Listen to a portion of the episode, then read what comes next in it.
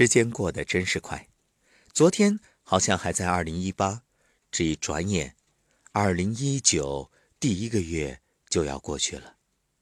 一月的最后一天，你在年初制定的计划都实现了吗？回头看一看，除了早睡没有完全做到，其他内容按部就班，一一实现。一月。在你心中，印象最深的事情是什么？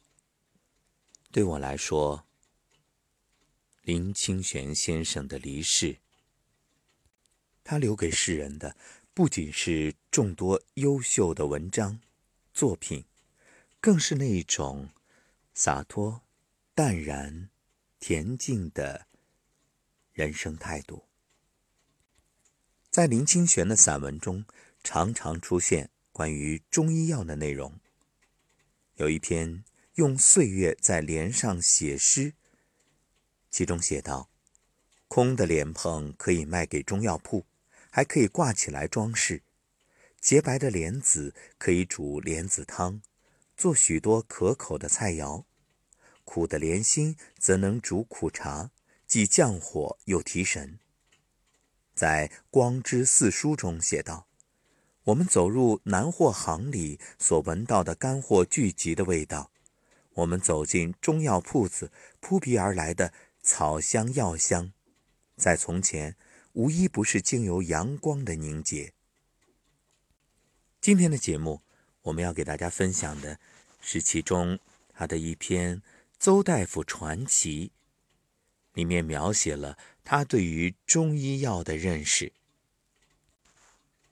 对于中国的药铺子，我们一向有着美好的记忆。记得幼年时代，旧街上有一家药铺，每回路过，一股清淡扑鼻的药香总是从深暗的药铺中流淌出来，充塞整个大街。而坐在长板凳上穿长袍的大夫，总让我想起北国的平原。平原上种着种种奇花异草，大夫则背着手在上面悠闲地散步。可惜吃中药的记忆不是那么美好，从乌黑的桃药罐子倒出来的像泥土一样的浓浓苦汁，常常使我拔足就跑。有时为了怕喝中药，一个晚上不敢回家。我的父亲。因为从小在私塾里读《汉书》，对中国传统事物有着深厚的情感，因此宁可熬几个小时灌我们喝中药，也不带我们去看西医。这种态度令我对中药抱着一种抗拒的恐惧。每次吃中药，如同在大厅门口突然瞧见钟馗的画像，觉得可怕无比。后来。我慢慢接受现代教育，更瞧不起中药的价值，甚至许多中药里还加了抗生素，更使我觉得中药是中华文化留存的残渣。当一位朋友叫我去看中医时，令我大吃一惊。这位朋友是个著名的建筑师，曾在国外留学工作多年，他居然相信中医，而且不间断地吃了三年中药。他以亲身体验向我推荐一位清心寡欲、默默无闻的中医。他说，他已经行医五十年，父执辈都是大夫，本人的学问也非常精彩。你只要去看看，如果觉得不好，可以不吃他的药呀。就这样，我认识了邹大夫。邹老先生今年七十二岁了，可是精神抖擞，两眼炯炯有神。步履稳健，唯一可以看出他年纪的是他的白发。最吸引我注意的是，他住的老旧公寓中有两排大架子，一排摆满了各式药草，另一排是翻得有点破烂的经史子集。我们先坐着，等他看别的病人。只见他神态悠闲地把脉。每次把脉，总像陷入一阵深长的沉思，然后娓娓道出病情。由于诊断的正确，往往令病人服气不已。最奇妙的是，他开药方的时候，真如有一部电脑，可以一口气把药开出来。他的女儿就照着配方给病人抓药。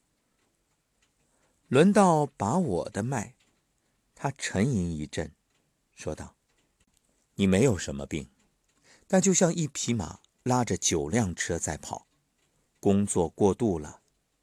这种病只有改变生活方式。”别无他法。然后，他说他要著书记事，已经不肯为新病人开药了。问到为什么，他说：“你看病只能治一人之病，写书却可以治千万人之病。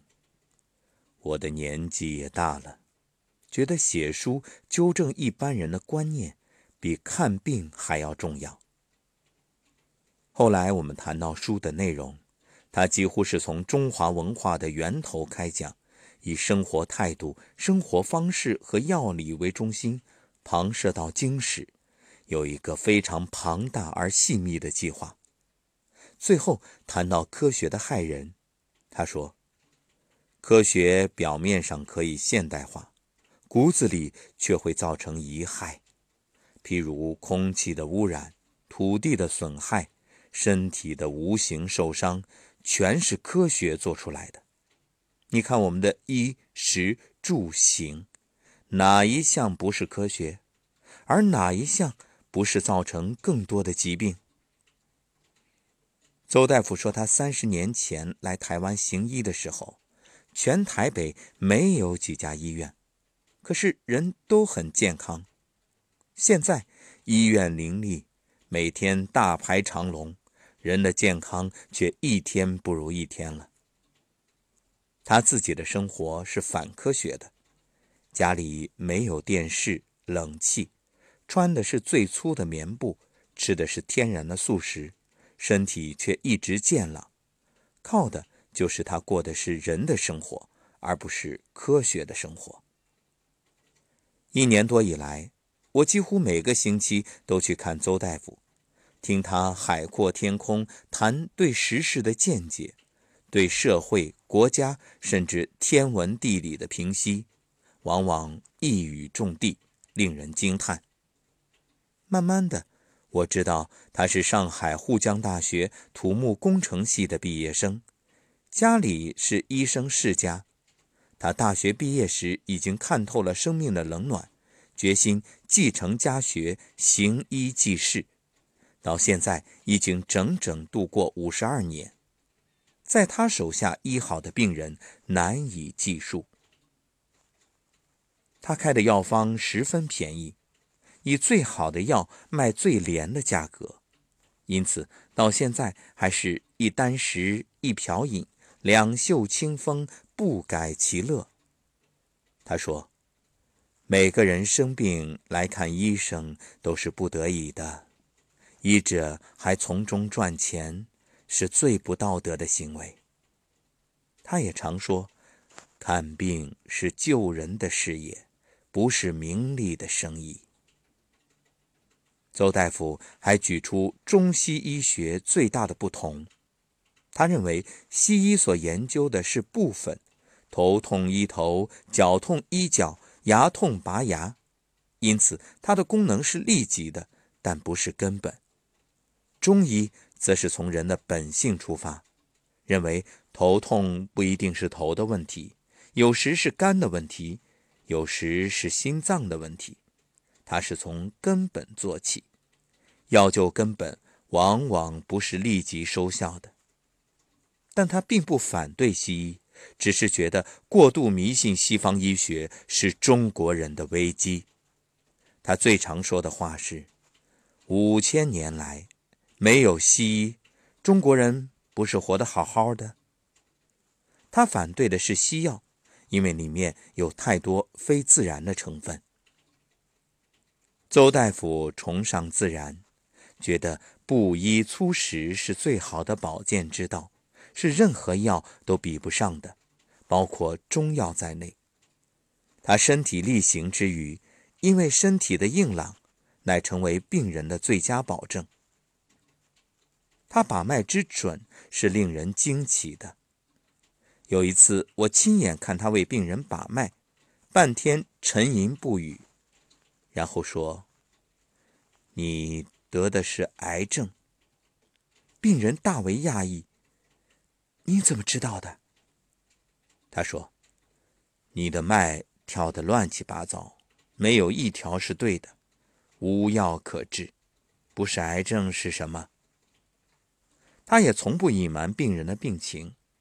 他说：“让病人知道自己的身体是医者的责任。”最可惜的是，他的书一直没有动笔，因为病人络绎不绝，求告无门，使他不免又动了烦念。他说：“我的心是豆腐做的，否则。”为什么会走上看病的路呢？在现代社会里，像邹大夫一样的人已经很少见了。他自甘淡泊，以救人为直志，不以为苦。